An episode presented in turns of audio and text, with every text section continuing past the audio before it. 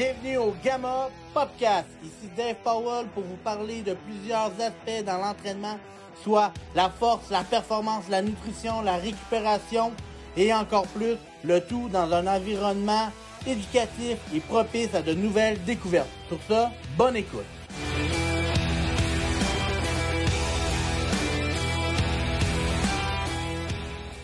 Bienvenue à tout le monde au Gamma Podcast. Aujourd'hui, je reçois Matt Boulay, qui est le fondateur de l'Institut IP. Salut Matt, comment ça va aujourd'hui? Ça va super bien, Dave. Je viens de finir mon workout de deadlift, donc ça va encore mieux. Je suis content de te parler. C'est tout à fait à point. nice. Aujourd'hui, pour ceux et celles qui ne connaissent pas vraiment c'est qui Matt Boulay ou l'Institut IP, ben en fait, c'est vraiment. Ben, Matt va pouvoir vraiment plus en parler par lui-même. Mais aujourd'hui, ça va être un sujet quand même assez euh, intéressant à voir un peu plus au niveau peut-être de la posturologie, sur la performance, puis sur la force. Mais c'est, on va laisser vraiment plus Matt en parler. Fait parle-moi, en fait, qu'est-ce qui te fait de t'amener dans la posturologie, de construire Institut IP, puis d'éventuellement même faire des projets au niveau de la force? Écoute, moi, après ma base, je me suis intéressé à tout ça parce que j'aimais m'entraîner, comme probablement la très grande majorité des gens qui écoutent le podcast en ce moment. Puis, un peu comme tout le monde qui écoute le podcast en ce moment, à un moment donné, je me suis rendu compte que j'avais des déséquilibres. Puis, même que pour moi, ça a amené à des douleurs qui étaient assez importantes que j'ai dû arrêter de m'entraîner. Euh, et ça, euh, ou à la limite, je pouvais m'entraîner, mais tu sais, il y avait des mouvements que je ne pouvais plus faire. Euh, entre autres, tous les mouvements pas mal qui ramènent au powerlifting. Tu sais, je ne faisais plus de deadlift, je peux faire des squats, mais très modifié. Puis sur le bench, dès que j'allais en incline, j'avais mal à l'épaule gauche. Alors finalement, tu sais, j'étais vraiment magané. Ça fait que moi, je me suis intéressé, j'étais entraîneur à ce moment-là. Là, je me suis intéressé à la notion des déséquilibres musculaires. Euh, puis tout ça pour me rendre compte que si je faisais juste travailler au niveau de la biomécanique, donc que j'étirais les muscles qui étaient tendus, puis que j'allais faire des activations pour les muscles qui étaient faibles, ben ça donnait pas des résultats incroyables. Puis ça, c'était vrai pour moi, puis c'était vrai même pour plusieurs de mes clients. Donc, j'ai commencé à m'intéresser à ben, d'où est-ce que ça peut venir, ce déséquilibre-là qu'on va adresser de façon plus biomécanique? Puis, à force d'étudier, ben, j'ai découvert justement des approches plus neuro, euh, dont la posturologie, dont l'intégration des mouvements primaires. C'est à partir de ce moment-là où j'ai vraiment commencé à me remettre sur le piton. Euh, et euh, ben, je me suis dit, mon Dieu, si je suis capable de m'amener, moi, en ce moment, à 43 ans, à faire de la force, ce que je n'étais pas capable de faire à 23, ben, il y a peut-être moyen qu'on puisse aider pas mal de monde. C'est comme ça que je me suis dit, OK, ben moi, dans ma pratique professionnelle, il faut que je devienne posturologue, même si je suis ostéopathe, parce que je trouve ça plus puissant. Puis en même temps, ben, il faut enseigner cette façon de faire les choses, d'où la fondation d'Institut IP en 2016. Puis c'est depuis ce temps-là qu'on continue à dire un peu ce qu'on dit euh, depuis plusieurs années maintenant. Là. Good, super. Puis tu sais, euh, c'est tu peux t'en parler que je sais qu'il y a beaucoup de monde, des fois, qui vont, euh, qui vont écouter un peu le podcast, vont soit, mettons, bord des kins, des physios, des athlètes, des coachs, des futures euh, personnes qui veulent en apprendre. Euh, là, tu as parlé d'ostéopathe. je sais que des fois, on peut avoir des physios, on parle de débalancement musculaire. Fait souvent, on a peut-être tendance à relier à eux physio, chiro. Mais la posturologie, peux-tu m'en parler encore un petit peu plus concret? Tu es allé faire des formations pour te spécialiser là-dedans, mais euh, en gros, c'est quoi la différence un peu plus à, ce niveau-là? Bien, déjà, le point commun, c'est que tous les professionnels que tu as mentionnés ont en commun le fait qu'ils vont vouloir cibler justement le déséquilibre musculaire. Pour la plupart d'entre nous, euh, c'est entre autres le ratio, la différence par exemple, entre un agoniste et un antagoniste. Donc, cet exemple-là, on l'a entendu des millions de fois, mais le fameux ratio quadriceps-ischio. Puis tout le monde a à peu près son idée sur c'est quoi le ratio de force qui est supposé être normal. Bon, euh, on a la même chose au niveau des muscles, au niveau de, ce qui est pour pousser versus de ce qui est pour tirer. Puis, ce qui revient souvent, ça va être, ben, si tu fais trop de bench, tu vas finir les épaules enroulées, ce qui est un mythe totalement... Euh, c'est faux à 100% ce, mythe-là. Euh, les épaules qui tournent en avant, ça vient pas mal plus des pieds qui sont plats. Donc, ça n'a absolument rien à voir avec le fait qu'on fait du bench press, juste pour le dire comme ça. Euh, alors, tu sais, après, la posturologie, la différence, c'est qu'on va aller voir le pourquoi de ces déséquilibres-là, à savoir que le but premier du corps humain, ce n'est pas de faire du bench ou du squat. Je ne veux pas décevoir personne ici, mais le, but premier du corps humain, c'est de tenir debout. Puis dans l'apprentissage de cette stratégie-là, si justement entre 0 et 1 an, il y a eu des déséquilibres, et il y en a beaucoup, puis il y en a de plus en plus, bien là, on va quand même réussir à tenir debout. Donc oui, on va développer une certaine posture, mais avec des déséquilibres. Et les déséquilibres qu'on a comme adultes, en fait, on les traînent avec nous. C'est ça un peu le, shift au niveau de la mentalité qu'il faut avoir. On les traîne avec nous depuis littéralement toujours. Ça fait que après, oui, il y a des muscles qui sont tendus, il y a des muscles qui sont faibles. Sauf que de tirer sur un muscle tendu ou d'en renforcer un qui est faible, si on ne retourne pas à pourquoi c'est là, puis qu'on ne réintègre pas ces mouvements primitifs, bien souvent, euh, moi, j'appelle ça un peu du, bricolage postural. on, touche un peu ici, on touche un peu là. Ah, on peut faire cet exercice-là pour deux mois, trois mois, deux ans. Puis là, ben, finalement, ah, je vais laisser tomber le powerlifting. Finalement, avec l'âge que j'ai, euh, c'est pas fait pour moi ou euh, j'ai des fémurs trop longs. On, vient, je trouve qu'on vient qu'à développer pas mal d'excuses, puis où souvent il y a quand même quelque chose à faire pour régler ces problèmes-là.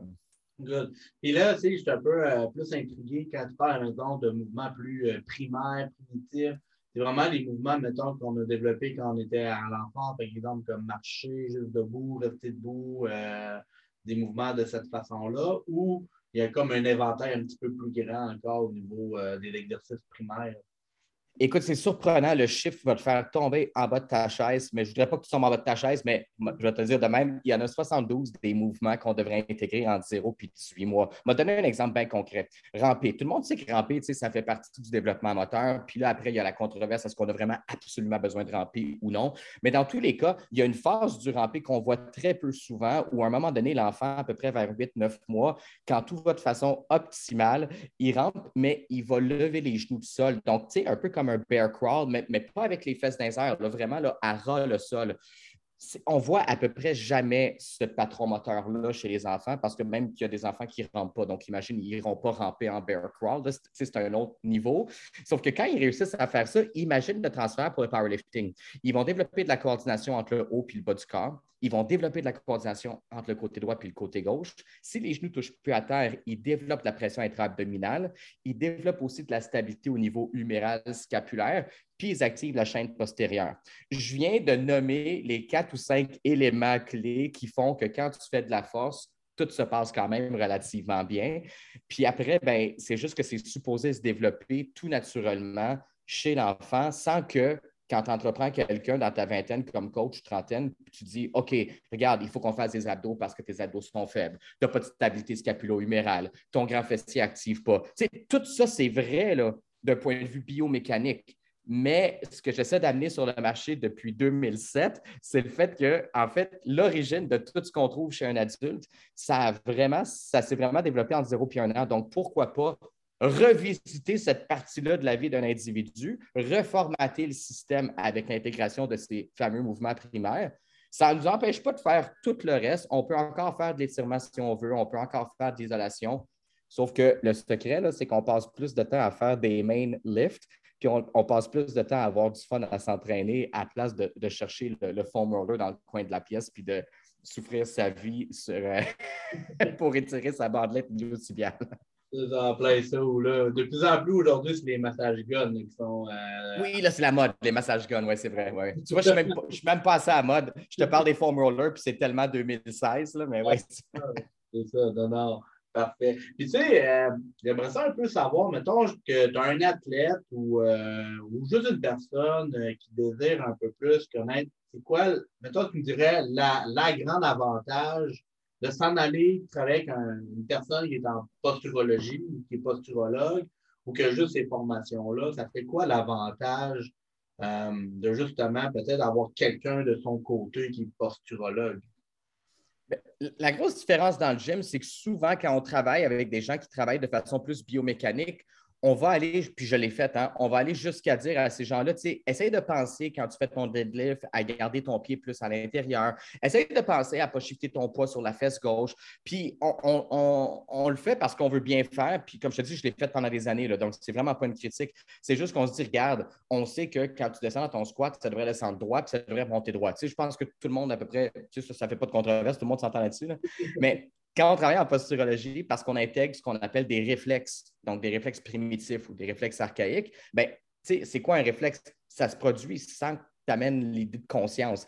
Donc, si on intègre tes réflexes de mouvement, après ça, ben, quand vient le temps de faire un squat, ben, peut-être que tu n'as plus à y penser justement à te garder dans l'axe, à rentrer ton pied, à ne pas shifter ton poids sur la fesse gauche. Donc, c'est ça le vrai avantage, en fait. C'est que oui, on va travailler différemment, mais ça, c'est la façon dont on fait les choses. Les gens s'en foutent, puis c'est normal ce qui est important, c'est le résultat. Puis le résultat, c'est que ben, finalement, c'est que tu viens qu'à juste t'entraîner puis avoir du fun parce que tu n'as pas à toujours repenser que quand tu vas atteindre ton échec musculaire, il va falloir que tu te mettes à réfléchir à comment tu fais ça pour ne pas te casser la gueule. Donc, euh, c'est, ça, c'est le vrai avantage, en fait. Euh, moi, des fois, quand j'analyse exemple, les mouvements avec mes athlètes ou autres, souvent, je ne regarde pas juste la trajectoire, mais je vais souvent aussi regarder au niveau de tout ce qui se passe, au niveau de la chute des pieds. Oui. Si je quelqu'un, exemple, qui, euh, qui squatte, mais que je vois que le talon lève, ben, on le voit clairement que son poids est mis de l'avant. Ben, juste comme, ben, tu vrai que tu sais, le, fameux comme tripode, là, qu'on. Oui, au niveau du pied. Du pied, ben, tu sais, comme, tu d'en mettre un petit peu plus vers l'arrière, vers ton talon. C'est pas juste pour ta grosse orteil et ta petite orteil, mais mettre un peu vers l'arrière, ça va t'aider à ne pas pencher vers l'avant, justement, quand on fait du powerlifting ou qu'on fait des sports ou qu'on veut se forcer, ben, si on chiffre vers l'avant, mais ça peut que soit tu as faiblesse musculaire ou soit ton mouvement est trop axé vers l'avant, fait que là, il faut, faut l'axer vers l'arrière. Euh, qu'est-ce que je remarque un peu de la manière que tu en parles, c'est vraiment que la posturologie, tu vas beaucoup travailler un peu avec les pieds, vraiment comme comment que les pieds sont faits, ça mettons un pied plat versus un pied trop arqué ou euh, peut-être probablement les angles chevilles. Fait euh, si on y va un peu plus en un athlète de force, sur quoi que tu vas te baser ou c'est quoi les, tests ou les exercices que tu peux faire pour dire, OK, ben, j'ai un gars qui fait du powerlifting, qui veut peut-être step up sa game. Bon, ben, OK, voici des petits outils pour toi. Là. Écoute, il y a un test à faire. Tu sais, des fois, on dit, ah, on pourrait faire 50 tests puis faire une analyse détaillée. On peut le faire. Mais il y a vraiment, en posturologie, on utilise un test plus que les autres pour voir si ton pied est efficace. Donc, pour tous ceux qui écoutent le podcast en ce moment, si vous avez la chance, vous n'êtes pas dans la voiture, prenez la chance de le faire. Prenez deux minutes. Vous tenez debout. Donc, il faut être debout. Il faut être aligné avec un mur devant soi. Il faut regarder droit devant. Puis, tout naturellement, là, tu lèves un pied. Donc là, tu tiens sur un pied si tu es instable sur ce pied-là, tu as déjà de l'activité euh, musculaire, euh, c'est difficile d'activer ta chaîne postérieure parce que ce qui est supposé se passer quand tu tiens sur un pied, c'est ce qu'on appelle un, varus ou une supination. Ton, poids de corps sur le pied est supposé se diriger vers l'extérieur. Donc, si tu es instable, c'est que d'une façon ou d'une autre, à un moment donné, ton pied, la cheville tourne vers l'intérieur. Et ça, c'est tout à fait inacceptable en posturologie. Alors oui, ça va osciller, mais ça va partir du centre pour aller vers l'extérieur. Ça va revenir au centre, donc tu ne sentiras jamais beaucoup de pression sur le gros orteil. Et 75% des gens à peu près ont un de leurs deux pieds qui répond comme ça puis l'autre qui tourne à l'intérieur. En posturologie, on appelle ça un pied qui n'a pas d'harmonie, donc c'est un pied disharmonique. C'est un terme qui appartient juste aux posturologues, peu importe le, domaine que tu étudies dans les thérapies physiques, ça n'existe pas, cette notion-là. Mais en fait, ça représente quand même trois quarts du monde. Donc ça, c'est trois quarts du monde qui ne font pas de powerlifting, mais c'est aussi trois quarts du monde qui en font parce que les pieds, tu les as développés encore là en zéro puis deux ans. Donc, n'as pas fait de powerlifting à six mois non plus. Ah. Les gens, souvent, ils vont se définir par ce qu'ils font aujourd'hui. Ah, tu sais, j'ai tel bobo parce que je fais telle chose. Ben, OK, c'est sûr que si tu ne faisais pas telle activité, tu sais, le powerlifting, c'est facile de blâmer le powerlifting pour comme dire c'est la cause de tes problèmes. Mais en fait, comment ça se fait que moi, personnellement, à 43 ans, je suis capable de faire des entraînements lourds? Ben, tu sais, lourds, je ne suis pas très fort, mais avec des charges qui, pour moi, sont lourdes, puis que j'ai aucun problème, puis qu'à 23 ans, il a fallu que j'abandonne. J'étais quand même, ça fait pas de sens comme histoire, mais c'est justement, c'est qu'à force de travailler, puis je me suis entrepris quand même plus tard dans ma vie, ça ne fait, pas 20 ans que je travaille sur moi-même, mais à un moment donné, justement, coordonner ma chaussée, je me suis dit, crime, ce que je fais avec le monde, je devrais peut-être, tu sais, comme j'aimerais retourner m'entraîner, puis au-delà de toujours avoir le nez, d'un livre, je m'étais dit, crime, ça me manque de, lever de la fonte. Quand je suis retourné à l'entraînement, initialement, j'ai fait du bodybuilding. Puis pour mes 40 ans, il y a trois ans, je m'étais dit, je vais pousser la machine jusqu'au bout, je vais faire une compétition. C'est avec ce que j'ai fait. Mais finalement, j'ai toujours quand même, en dedans de moi, préféré le vélo. Ça fait que dès que ça, ça a été fini, puis c'est parce que j'aime manger puis boire du vin aussi. Ça fait que pour toutes ces raisons-là, disons que c'était un peu plus intéressant de faire du powerlifting. Puis, euh, ben, puis après ça, d'aider des gens qui veulent en faire aussi. Évidemment, c'est une passion pour moi parce que c'est le fun d'amener les gens vers leurs objectifs. Là. Super. Puis je sais que présentement, tu es en train de faire un projet que tu veux développer. Puis je pense même éventuellement, si je ne me trompe pas, tu allais le présenter au Westside. Fait pour ceux qui nous écoutent, peut-être le fondateur, il, Louis Simon, il n'est plus là, mais je sais qu'il y a une grande équipe qui sont là au Westside pour quand même continuer à, mettre l'image de, de, de, Westside, à continuer à faire leur faire ce travail-là. Mais parle-moi un peu, c'est quoi ton projet, puis c'est quoi que tu veux amener au, au, bout pour aller le présenter finalement aux gens, aux gens au Westside? Tu le, but de façon plus générale, en fait, c'est vraiment de révolutionner la façon dont on entreprend des athlètes. Euh, et les athlètes de force, comme moi, ça m'intéresse peut-être plus que les autres, ben, je me suis un peu mis dans cet axe-là. Euh, depuis depuis le début de la pandémie, l'Institut IP, on donne les formations en ligne pour les US. Donc, c'était la première fois qu'on faisait les cours de l'Institut en anglais pour le marché américain. Puis, euh, dans les, on a fait cinq cohortes jusqu'à maintenant euh, qui ont suivi le cours 1. Donc, il y a trois cours, mais déjà, il y, a, cinq cohortes qui ont été introduits au concept. Puis, il y a beaucoup de préparateurs physiques là-dedans, de la Ligue nationale de football, euh, Ligue nationale de hockey. il y a eu quand même pas mal de préparateurs physiques haut niveau qui ont pris les cours certains qui sont en contact direct avec Westside, certains qui se sont même entraînés là quand même pendant une bonne période de temps. c'est avec là que je me suis dit, écoute, comme comme laboratoire, il y aurait-tu pas mieux que d'aller présenter les concepts que moi j'utilise depuis 15 ans, où on voit des résultats souvent où on ne peut pas en avoir autrement, mais vraiment de dire, je vais aller tester ça avec les hommes et les femmes les plus forts au monde. Euh, et puis évidemment, bon, ben, c'est ça, l'idée, euh, mon collègue aux États-Unis a déjà travaillé avec euh, Louis Simmons, l'a déjà traité une couple de fois, donc on avait vraiment un contact direct avec Louis. et puis là, comme tu dis, bon, ben, que ça se fasse avec Westside ou avec Elite FTS ou avec un autre, c'est quand même que mon but après ça, c'est trouver un filon puis démontrer sur des athlètes de haut niveau qu'il y a un gain. Parce qu'on l'a fait en Europe, ça, je te dirais, avec des athlètes olympiques, avec des athlètes de soccer. Mais en Amérique, euh, c'est un peu moins connu. En fait, c'est moins connu.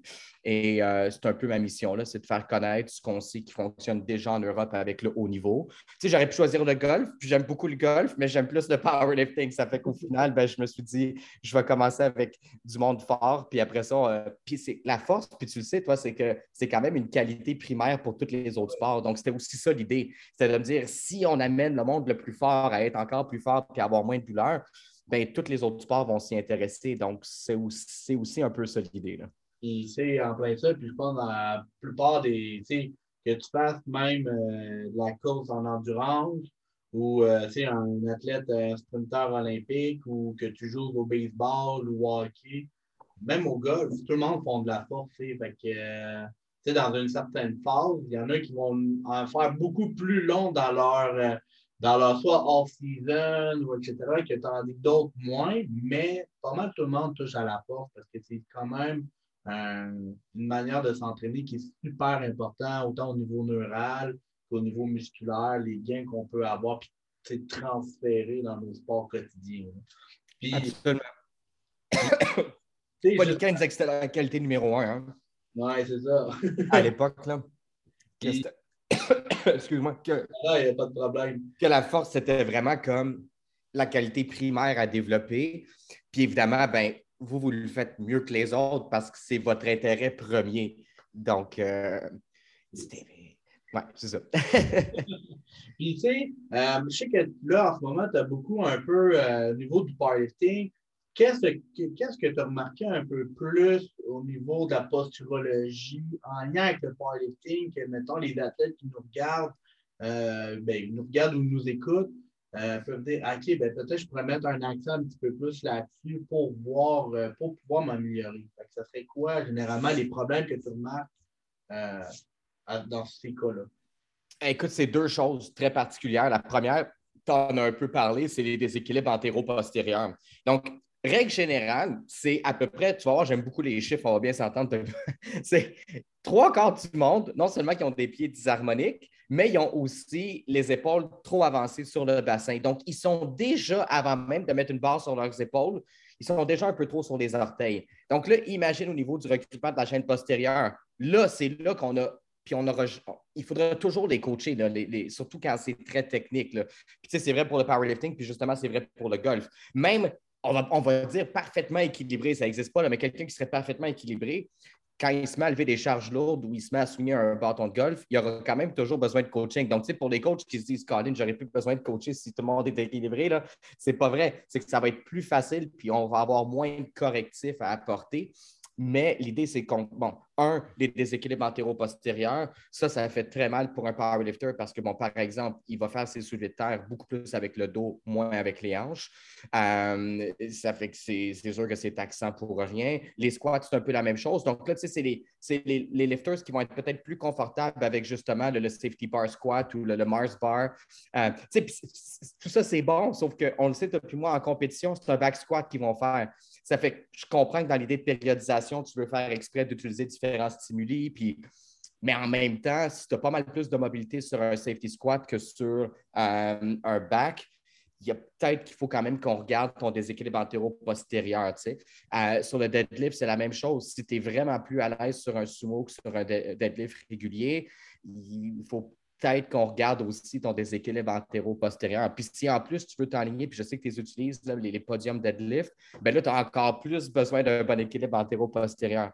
Donc, ça, ça serait un. La deuxième chose, je vais me passer un peu avec le soleil. La deuxième chose, c'est euh, les déséquilibres droite-gauche. Donc, tu sais, les gens qui disent, moi, je suis plus à l'aise, par exemple, de mettre du poids euh, quand je fais mes levées sur mon pied gauche. Bien, si tu fais des sets de 15 répétitions, peut-être que ce n'est pas trop dramatique. Si tu fais des sets de 1, 2 ou 3, euh, c'est dans tes lombaires, dans ton bassin que tu vas le sentir, puis il n'y a personne qui trouve ça confortable. Donc, chez les powerlifters, il faut vraiment corriger en priorité le déséquilibre avant-arrière puis le déséquilibre droite-gauche. C'est encore plus vrai peut-être pour eux autres que pour d'autres, en fait. Puis, dis-moi un peu si c'est des choses que tu regardes, mais exemple, pour un powerlifter, qui est quelqu'un qui va faire un, squat, un back squat, euh, il y a quand même une différence. Il me dit, bon, OK, au squat, souvent, si quelqu'un a les épaules un petit peu plus vers l'avant, ben, c'est sûr que c'est euh, faire du low bar, ça va être très exigeant pour eux parce que la mobilité, ça va leur faire plus mal parce qu'ils ont peut-être, premièrement, peut-être un déséquilibre et une mauvaise mobilité au niveau de niveau de l'épaule. Donc, euh, à corriger. Mais même affaire aussi, j'utilise beaucoup aussi les leviers euh, de grandeur parce que c'est quelqu'un qui mesure 5 et 2 versus 6 et 6. Ça se peut que c'est euh, avec les bras longs, les, les fémurs, etc. Ben, ça fait en sorte que peut-être qu'il y en a un qui va plus avantager au sumo qu'au conventionnel. Ça, c'est un des. 100 Un ou l'autre. Ça, c'est une manière aussi de le voir. Mais, euh, tu sais, le côté droite-gauche, c'est quelque chose que souvent, je ne sais pas si c'est quelque chose qu'on va remarquer ou tu vas le remarquer. C'est plus au niveau, euh, mettons, quand tu lèves au squat, tu sais que tu chiffres d'un côté ou d'un côté lève plus, plus rapidement qu'un autre. C'est souvent de ce côté-là. Des fois, on parle de. On parle souvent, mettons, que euh, le corps humain, il y a toujours un côté un petit peu plus euh, au niveau de la hanche, une jambe peut-être plus longue que l'autre. Des fois, ça peut créer un, un, déséquilibre au niveau du bassin et tout ça. En faisant ton test debout, est-ce que c'est quelque chose que tu vas le ressentir, mettons, littéralement? Euh, déraquer, j'ai peut-être une jambe pas plus courte, ça peut m'empêcher ou je devrais peut-être checker, mettons, euh, pour des orteils ou des trucs de ce genre-là. Oui. Euh, donc, tout déséquilibre est anormal dans l'organisme. Puis, tu sais, c'est vrai pour le système postural, mais c'est vrai pour tous les autres systèmes physiologiques. Ça fait que déjà, euh, oui, une jambe courte, ça existe. En posturologie, on considère que c'est un tiers de la population qui a une réelle jambe courte. Le X, c'est que les rayons X ne sont pas assez précis et c'est le standard, les rayons X, pour faire ce diagnostic. Et là, je veux juste dire que je ne fais pas de diagnostic de jambes courtes, mais en posturologie, quand on regarde les travaux expérimentaux qui ont été faits, sur six mois, sur une cohorte de 512 personnes, on s'est rendu compte que c'était à peu près un tiers de la population qui avait une vraie jambe courte. Mais au-delà de la jambe courte, tout déséquilibre de hauteur, par exemple, du bassin est tout à fait anormal et ça se développe encore là en 0 puis 1 an. La cause, fort probablement quand on regarde un enfant ramper, parce que quand même, à peu près tous les enfants vont ramper un peu, jusqu'à un certain point, mais il y a souvent le fait que l'enfant va ramper avec une jambe plus que l'autre. Pour ceux qui m'écoutent en ce moment, qui ont des enfants ou qui en ont eu il n'y a pas trop longtemps, puis qui filment un peu tout ce qu'ils ont fait, parce que c'est l'avantage aujourd'hui, on peut tout filmer, puis on devrait. Euh, moi, c'est à tous les mois ou à peu près où j'ai un client qui m'amène une vidéo de ses enfants ou d'un de ses amis, puis qui me dit Regarde, quand elle rampe, il y a juste la jambe droite qui rampe, la gauche, elle ne rampe pas. Ben, moi, je peux aller jusqu'au point où je vais te dire que la jambe qui a moins rampé, c'est souvent euh, là, de ce côté-là, que le bassin est plus bas. Et à partir de ce moment-là, c'est le côté où c'est plus raide, c'est le côté où on active moins les muscles. Et c'est justement de ce côté-là qu'on retrouve quand on tient sur un pied pour nous ramener au test dont je parlais, qu'on trouve le pied qui tourne un petit peu plus à l'intérieur. Donc là, après, quand on est dans la cave sur le squat, c'est pas sur cette jambe-là qu'on va pousser pour se remonter, c'est sur l'autre. Donc, euh, oui, après, on peut toujours étirer le psoas du côté où c'est plus tendu, puis faire des activités du grave fessier. J'allais dire faire du foam roller, mais là, je ne veux pas donner mon âge, donc je vais dire faire du, euh, gun. Mais, euh, mais tu sais, après, oui, on se rend compte que les gens se réchauffent maintenant beaucoup, beaucoup, beaucoup. Puis, tu sais, si tu as une heure pour t'entraîner, moi, en tout cas, je sais que j'ai une heure dans mon horaire, là, euh, je me donne une heure. Crime, si tu passes 20 minutes là, avec ton massage gun, puis un autre 15 à faire ça de même, puis eh, tu coupes, de, ton temps pour faire tes livres primaires puis euh, secondaires. Puis à moins de vivre à Westside comme, comme certains le font, euh, t'entraîner deux fois par jour, là, quatre jours sur euh, sept, c'est dur. Mon but, c'est ça. C'est vraiment d'aller à la cause de ces déséquilibres-là pour faire en sorte que quand tu rentres en salle d'entraînement, tu as cinq minutes pour faire ce qu'on appelle, nous, un réchauffement plus neurologique, activer tes chaînes musculaires. Puis après ça, ben, tu te mets dessous d'une barre puis tu te mets à faire des squats. ça paraît comme simple, mais c'est ce qu'on réussit à faire avec pas mal de monde. Là. Puis, est-ce que tu le vois un peu? Parce que tu sais, euh, tu parles souvent maintenant, puis ça, je pense que oui, ça peut avoir un lien, mais euh, tu sais, quand on, développe des mauvais patrons quand on est jeune, parce que justement, c'est tout là que ça se passe, mais au niveau de la croissance d'un athlète, fait exemple, quelqu'un qui, bon, rendu, euh, euh, ben, quoi, au primaire, après ça, il s'en va au secondaire. Euh, quelqu'un qui est peut-être plus obèse aussi, quelqu'un qui est vraiment gros, ça peut affecter aussi au niveau de son pied, comme faire un, affaissement de son pied. Fait que ça, ça des choses. Est-ce que ça aussi, c'est des trucs que, même si peut-être que quand tu es enfant, ça va bien, mais peut-être aussi que quand tu es jeune adulte, euh, ou des plus grosses problématiques au niveau de la santé d'un athlète aussi, il faut prendre en lien en, compte euh, au niveau de la posturologie. C'est des facteurs qu'on dit secondaires, puis juste parce qu'ils arrivent en deuxième temps dans l'ordre des choses. Donc, exemple concret, disons qu'entre 0 et 2 ans, là, vraiment, tu avais des parents qui étaient tout à fait éduqués à ce qu'on peut appeler la libre motricité, de dire qu'il faut que l'enfant bouge, puis que grosso modo, on essaie de ne pas trop y dire non souvent quand il fait des expérimentations de mouvement parce que là que tu développes vraiment les, connexions. Bon, euh, ça, ça se passe bien. Puis disons qu'après, pour n'importe quelle raison, ton enfant, il n'est pas vraiment intéressé par le sport, même juste par l'activité physique, par le fait de bouger. Alors, c'est sûr qu'après, si jamais il veut s'entraîner puis en force, ça va être plus difficile. Sauf que je suis pas mal sûr de ça, c'est que ça va être quand même plus facile de l'amener à être efficace dans l'entraînement s'il y a eu cette, euh, cette expérience-là versus l'inverse. Donc, entre 0 et 2 ans, l'enfant, on avait tellement peur qu'il se blesse qu'on l'a arrêté de bouger dès qu'il avait la chance de. Puis qu'après, à partir de 5 ans, on l'a poussé dans le sport. Puis, tu sais, il était poche. Il était poche, puis il n'aimait pas ça. Mais on lui disait, vas-y, pousse le ballon, pousse le ballon. Puis, tu sais, qu'on a vraiment fait, entre guillemets, les bonnes choses entre 5 et 17. Puis, tu sais, qu'à 15 ou 16, justement, le kid, il dit, regarde, c'est parce que ça me tente plus de faire du sport, arrêter de m'écœurer avec ça. Puis là, ben, finalement, que l'enfant décroche parce que ben, il n'est pas très athlétique. Donc, moi, si j'avais la si j'avais le choix. Après, l'idéal, c'est de faire les meilleures choses à tout moment. Donc, oui, en 0 puis 2, de donner euh, accès à la motricité libre, puis qu'après, ben, naturellement, on implique le kid dans des sports, dans des activités où il y a du mouvement. Puis là, ben oui, ça donne probablement les meilleurs athlètes, peu importe le sport qu'on choisit, euh, avec les meilleurs, la, meilleure activation des chaînes musculaires, la meilleure coordination. Euh, ben, c'est ça. Mais avoir le choix entre les deux, moi, c'est sûr que euh, je fais le choix d'avoir un kid qui, entre 0 et 2, c'est bien développé. Il va être, d'après moi, plus facile à récupérer. Mais, mais comme tu dis, mais les, les deux variables sont à prendre en considération. Là.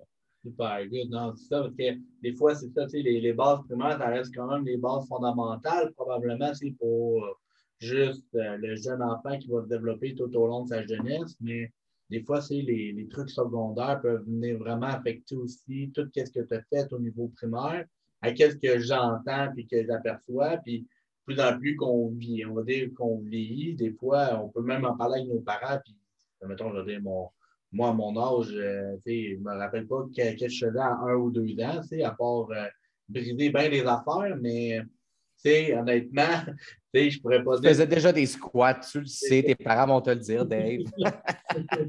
c'est ça, mais je vois beaucoup aussi que peut-être au niveau secondaire, ça aurait pu affecter plus si m'aurait. J'ai fait beaucoup de sport, mais on peut voir que les deux sont super importants pour un athlète au niveau postural, si on veut un petit peu plus performer pour aller de l'avant. C'est ça, des fois, qui va faire peut-être une différence entre quelqu'un qui est un bon athlète versus quelqu'un qui fait ça pour un hobby versus quelqu'un qui est vraiment comme un. Puis, on parle beaucoup de powerlifting, mais euh, je suis curieux de voir un peu euh, ton, ton, approche un peu, peut-être au niveau des strongmen. Je ne sais pas si c'est un univers que tu connais, je ne sais pas si c'est quelque chose aussi que éventuellement, avec Institut IP, tu as envie de faire de quoi avec les strongmen? C'est-tu quelque chose que tu as déjà pensé à travailler? Ben, comme tout le monde, quand j'étais plus jeune, je regardais à RDS les concours des hommes les plus forts. Euh, puis à un moment donné, euh, j'ai eu la chance, euh, je pense que c'était en 2016, d'être conférencier à Swiss à Toronto. Bon, tu sais, j'avais un petit 20 minutes d'introduction de la journée avant les, les grosses conférences. Mais ça m'a quand même permis comme j'étais conférencier, d'être un petit peu plus proche des autres conférenciers. Puis, tu rencontres du monde vraiment comme fascinant, dont Bill Kazmaier, qui, en ouverture de symposium, prend une poêle à frire puis la casse en deux. c'est un peu ce qui donne le, lancement du week-end. Honnêtement, pour ceux, pour ceux qui nous écoutent, qui sont vraiment à fond dans l'entraînement, puis beaucoup, beaucoup d'entraînement de force ou, ou de strongman, justement, donnez-vous la chance au moins une fois d'aller à ce symposium-là. C'est à Toronto je ne sais pas quand le prochain va être avec tout ce qui se passe avec la COVID, mais c'est organisé par euh, Ken Kenakin, qui est un chiropraticien vraiment d'une compétence euh, indescriptible, puis qui est super gentil. Donc, euh, tout le monde, les, meilleurs dans l'industrie, s'arrangent tout pour être présents pendant son symposium parce qu'ils reconnaissent que c'est la place à être à chaque année ou à chaque deux ans.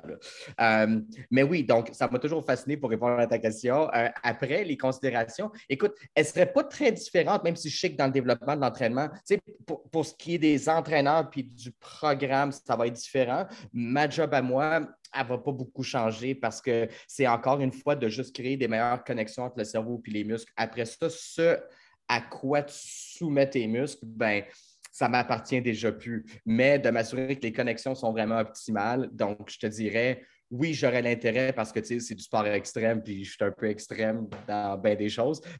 C'est sûr que ça serait trippant de voir euh, des, hommes ou des femmes fortes là, euh, euh, se prendre en charge au niveau postural. on verrait ce qu'on voit avec tous les autres, hein, un gain de force, un gain d'explosivité, réduction des symptômes de douleur, de blessure. Donc, c'est toujours un peu. Pour nous, c'est un peu toujours la même chanson. C'est juste que ça dépend après ça de ce que les gens veulent faire avec l'équilibre qu'ils ont gagné. Good. Puis, tu sais, je serais curieux un peu de voir si tu as trois exercices dans tout, tout, tout pour un athlète, peu, peu importe le sport confondu, quels seraient tes top trois exercices que tu mettrais de l'avant? Soit ça peut être des warm-up ou soit ça peut être des, des exercices pour renforcement et tout.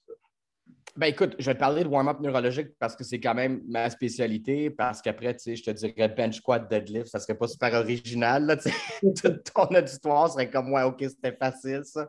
Euh, premier exercice, euh, je te dirais de, développer de l'équilibre sur un pied. Donc, euh, ce qu'on appelle en anglais un stork stance ou moi j'appelle ça équilibre sur un pied. c'est quand même assez simple. Puis je vais te donner deux variations de cet exercice-là pour aller chercher des complémentarités. Donc, équilibre sur un pied, ça va beaucoup développer justement la proprioception au niveau de la cheville puis du pied.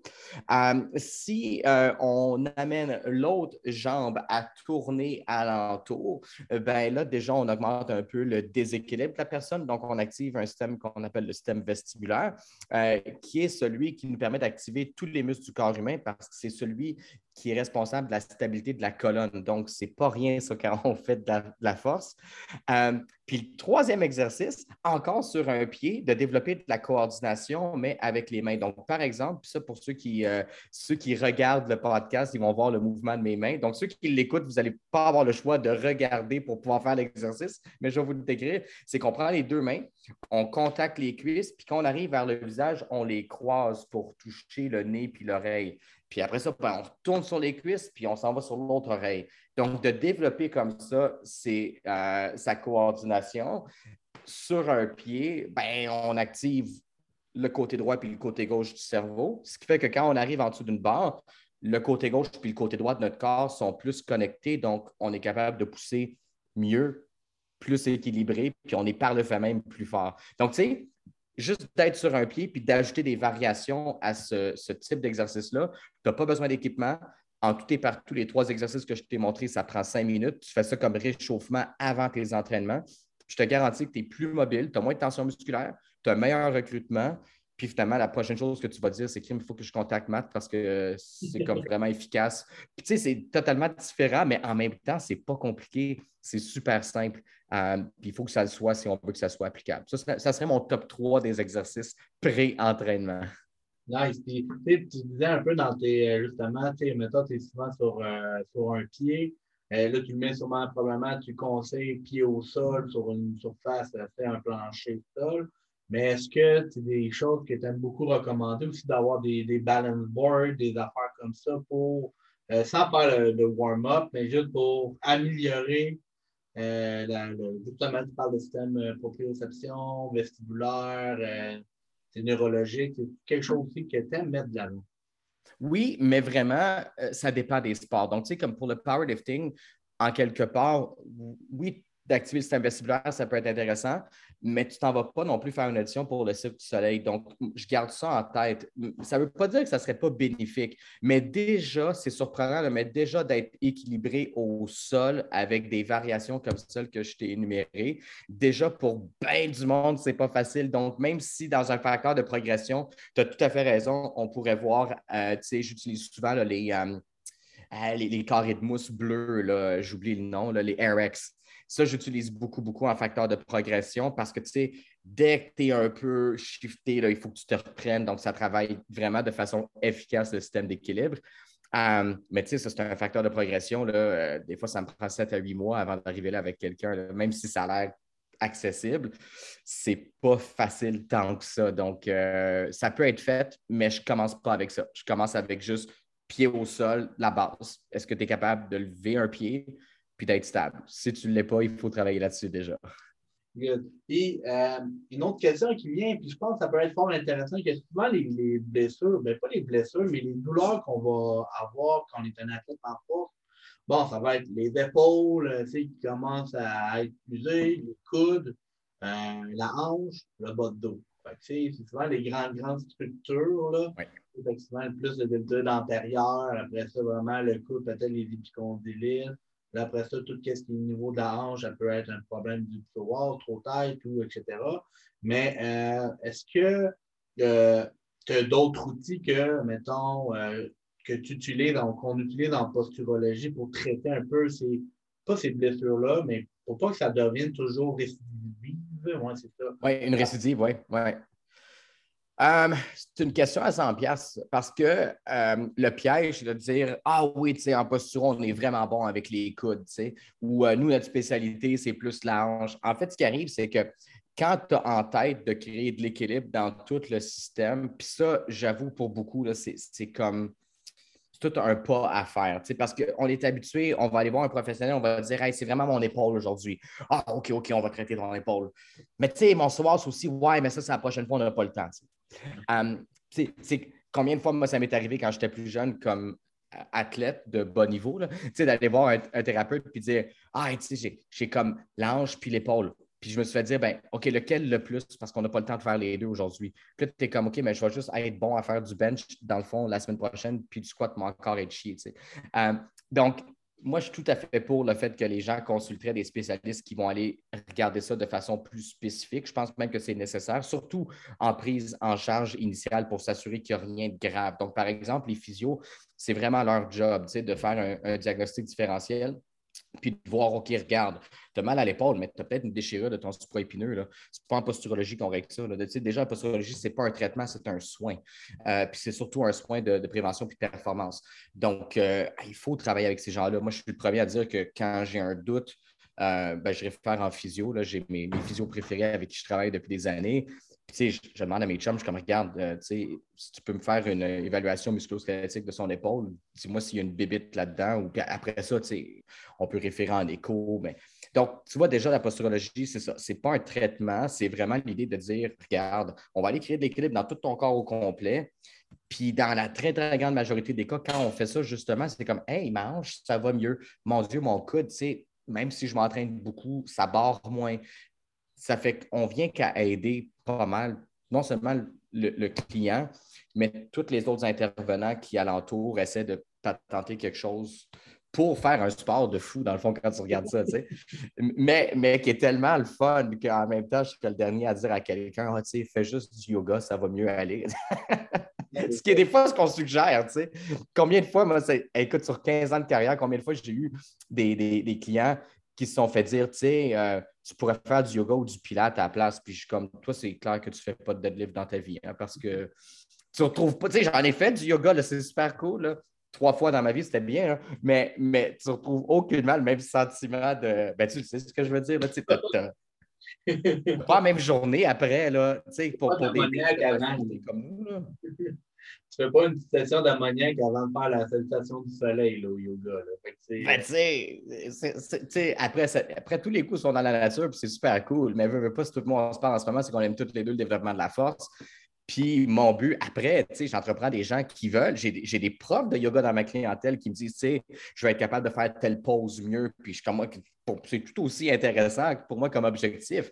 Mais c'est sûr que quand le but, c'est de dire, regarde, je vais être le plus fort ou la plus forte possible, ben, en tout cas, ça me fait triper un peu plus.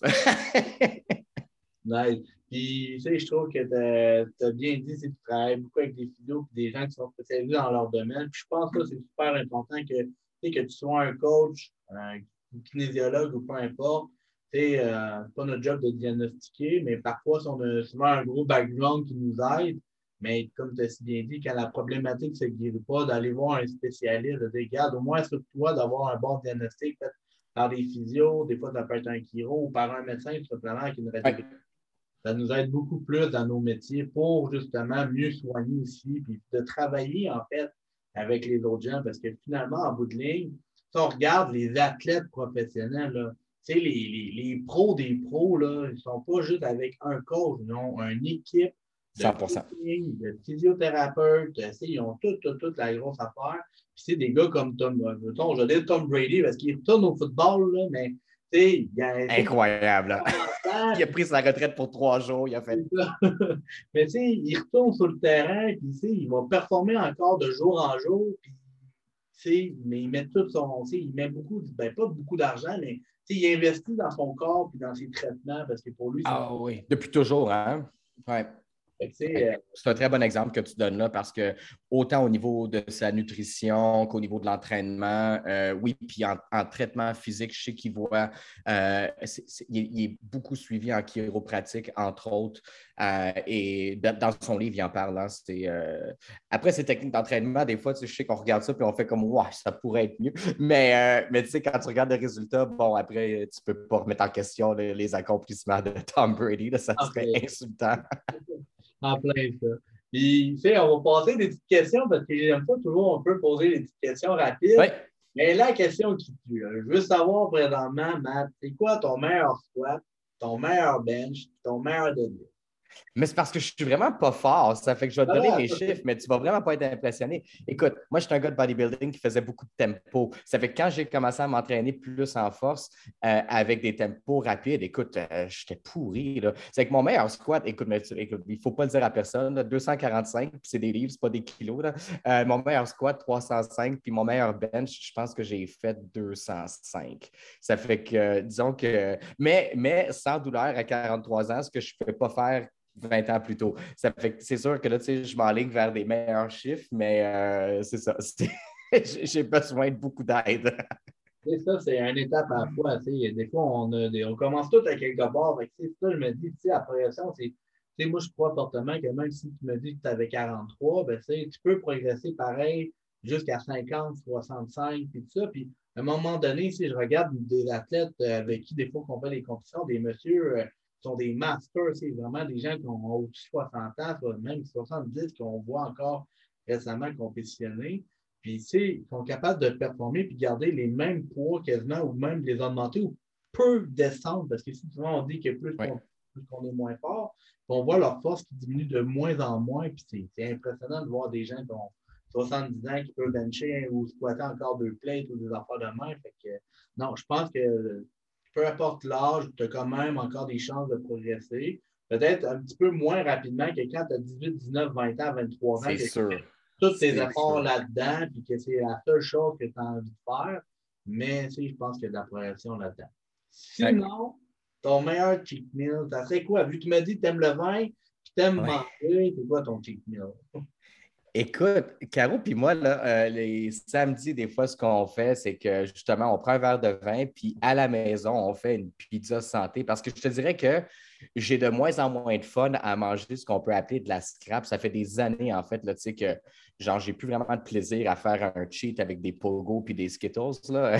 des fois, tu vois ça en ligne, comme moi, j'ai le goût de vomir. Quand je vois ça, j'ai plus aucun intérêt. Mais c'est ça. Donc, on se fait, écoute, on se fait de la pizza avec de la croûte d'amande, avec du fromage qui n'est pas, pas du vrai fromage. Puis, honnêtement, notre pizza est meilleure que n'importe quelle pizza euh, que tu peux retrouver. Elle, coûte plus cher aussi. Mais, euh, mais une fois de temps en temps, c'est ça, avec du bacon. Puis, ça, c'est honnêtement, non seulement c'est peut-être mes meilleurs cheat, mes cheat meals préférés, puis c'est aussi le fait que le lendemain, si j'ai un workout à faire, ben, je ne sens pas que je vais vomir à moitié chemin parce que je suis encore en train de digérer le repas de la veille. Euh, donc, oui, c'est. Puis c'est pas non seulement, je te dirais, aussi avec l'âge, c'est pas juste le repas, c'est encore beaucoup plus avec qui tu tu le fais même avec qui tu l'as. Puis euh, je pense que ça, ça joue pour beaucoup aussi dans, l'expérience du cheat meal. Mais tu sais, un bon burger avec des frites, je trouve ça encore écœurant. Donc, euh, Je sais que je pense que tu m'avais dit que tu es un gars quand même un peu, euh, tu sais, quand tu t'entraînes, tu fais des choses, mais est-ce que tu es un gars à l'ammoniaque ou pas à l'ammoniaque? Écoute, je ne suis pas assez fort pour l'ammoniaque encore. quand j'ai commencé en powerlifting, euh, j'ai eu une coupe de coach, puis à un moment donné, il y en a un qui m'a introduit à des outils plus technologiques. Donc, c'était Yannick Morin à ce moment-là, euh, puis au, euh, au, moniteur push. Donc, tu sais, genre, j'étais du genre à ce moment-là, quand je faisais plus de la force avec lui, à vraiment regarder la vélocité de mes barres. là, j'étais avec Pat Gagnon depuis quand même plus six mois à peu près. Puis, on travaille plus au niveau d'aller chercher une densité au niveau des tendons. Donc, avec, en fait, je fais du tempo depuis à peu près six mois. Donc, on n'a pas essayé jusqu'à maintenant, depuis les six derniers mois, d'aller chercher des, performances là, euh, les meilleures. Donc, je n'ai pas non plus à ce moment-là eu besoin, par exemple, d'ammoniac parce que, tu sais, je suis. Mais, puis on regarde tellement ça sur le long terme que, tu sais, bon, c'est sûr qu'à un moment donné, je vais vouloir qu'il me donne un, deadlift maximum là, pour voir comme si je me casse le dos ou si je fais un PR. Euh, puis à ce moment-là, probablement que je vais avoir besoin de tes conseils pour savoir si je devrais en prendre. Mais j'ai de la craie. J'ai de la craie. Donc là, tu sais, quand je faisais euh, Ouais, quand je faisais des, des, euh, répétitions euh, vraiment plus basses avec des tempos plus rapides, là, quand même, la crème pour les deadlifts, ça, j'ai trouvé que c'était absolument un autre monde. C'était incroyable. Est-ce que tu envisages faire une compétition, soit prochainement ou dans les prochaines années? Est-ce que c'est dans tes objectifs? Écoute, je suis vraiment pas assez fort, donc il faudrait que je me fasse une compétition à moi-même tout seul dans mon garage, puis je me fasse une médaille de participation pour pas trop me sentir euh, pas à ma place. Euh, non, mais euh, je ne suis pas encore allé même une fois voir une compétition de powerlifting. Puis ça, évidemment, ça m'intéresse beaucoup d'aller sur place puis de voir un peu l'énergie. Euh, mais personnellement, écoute, je pense que j'aurais bien des croûtes à manger. Donc, je ne dis pas non jamais parce que juste de vivre cette expérience-là, même pour soi-même, je pense que ça peut être vraiment cool. Mais ce n'est pas dans mes plans futurs pour l'instant. Et la dernière question, un peu, c'est quoi ta tune qui te craint le plus? Ah, écoute, en ce moment, c'est du Kanye West, euh, Jesus Walks. C'est ça qui me, c'est ça qui me fait là, comme euh, sortir de ma peau. Là. nice. C'est où qu'on peut te, retrouver en fait, Matt, sur les réseaux sociaux? Écoute, euh, je vais te dire, pour les gens qui seraient intéressés de consulter en posturologie, s'ils vont sur mon site web, Matt Bull, donc c'est M-A-T B-O-U-L-E.com. Ils vont retrouver toute l'information de comment je travaille quand je suis en clinique. Euh, et puis, pour ceux euh, dans le domaine plus sportif, les coachs qui sont intéressés de se faire former, s'ils vont sur le site web institutip.com, ils vont trouver toute l'information à ce niveau-là. Super, nice. Puis, qu'est-ce qu'on peut souhaiter pour Matt Boulet pour les prochaines années? Ah, beaucoup plus de force, vraiment. Là. Euh, ça serait cool que je sois vraiment plus fort. Parce que j'aime tellement m'entraîner en force que si un jour j'étais vraiment fort, ça serait très cool. au niveau de la posturologie ou Institut IP? Ah, ben, vraiment, commencer à travailler avec, euh, avec des gens, euh, comment je pourrais dire? Ben, déjà qui sont motivés, mais qui peuvent nous aider à prouver davantage l'efficacité de nos techniques, donc d'avoir accès justement à ces gros gyms aux US. Là, vraiment de, commencer à rencontrer des gars comme euh, Dave Tate et puis, euh, et puis ses amis. Euh, puis je les ai rencontrés, mais en ligne, tu comprends? Donc là, on est rendu au point où ça serait comme d'aller dans le gym, des gars comme Matt Wenning, puis vraiment de dire, regarde, tu me prêtes cinq de tes gars pendant une semaine, tu me laisses faire ce que j'ai à faire, puis on regardera les résultats. Je te dirais qu'on est pas mal rendu là. Nice, cool. pour vrai, merci à tous ceux qui nous ont écoutés. N'hésitez pas à laisser des commentaires si vous avez des questions. Vous pouvez aller écrire sur la posturologie, vous pouvez aller écrire justement à Matt Boulay euh, sur les réseaux sociaux. Sinon, vous pouvez aussi venir m'écrire. Vous pouvez aller nous suivre sur Instagram, Facebook, YouTube. Si vous avez des questions, n'hésitez pas, on est là pour ça. Puis sinon, je vous souhaite de passer une belle semaine. Encore, merci beaucoup, Matt, de ton temps. Merci à toi, Dave, c'était super cool.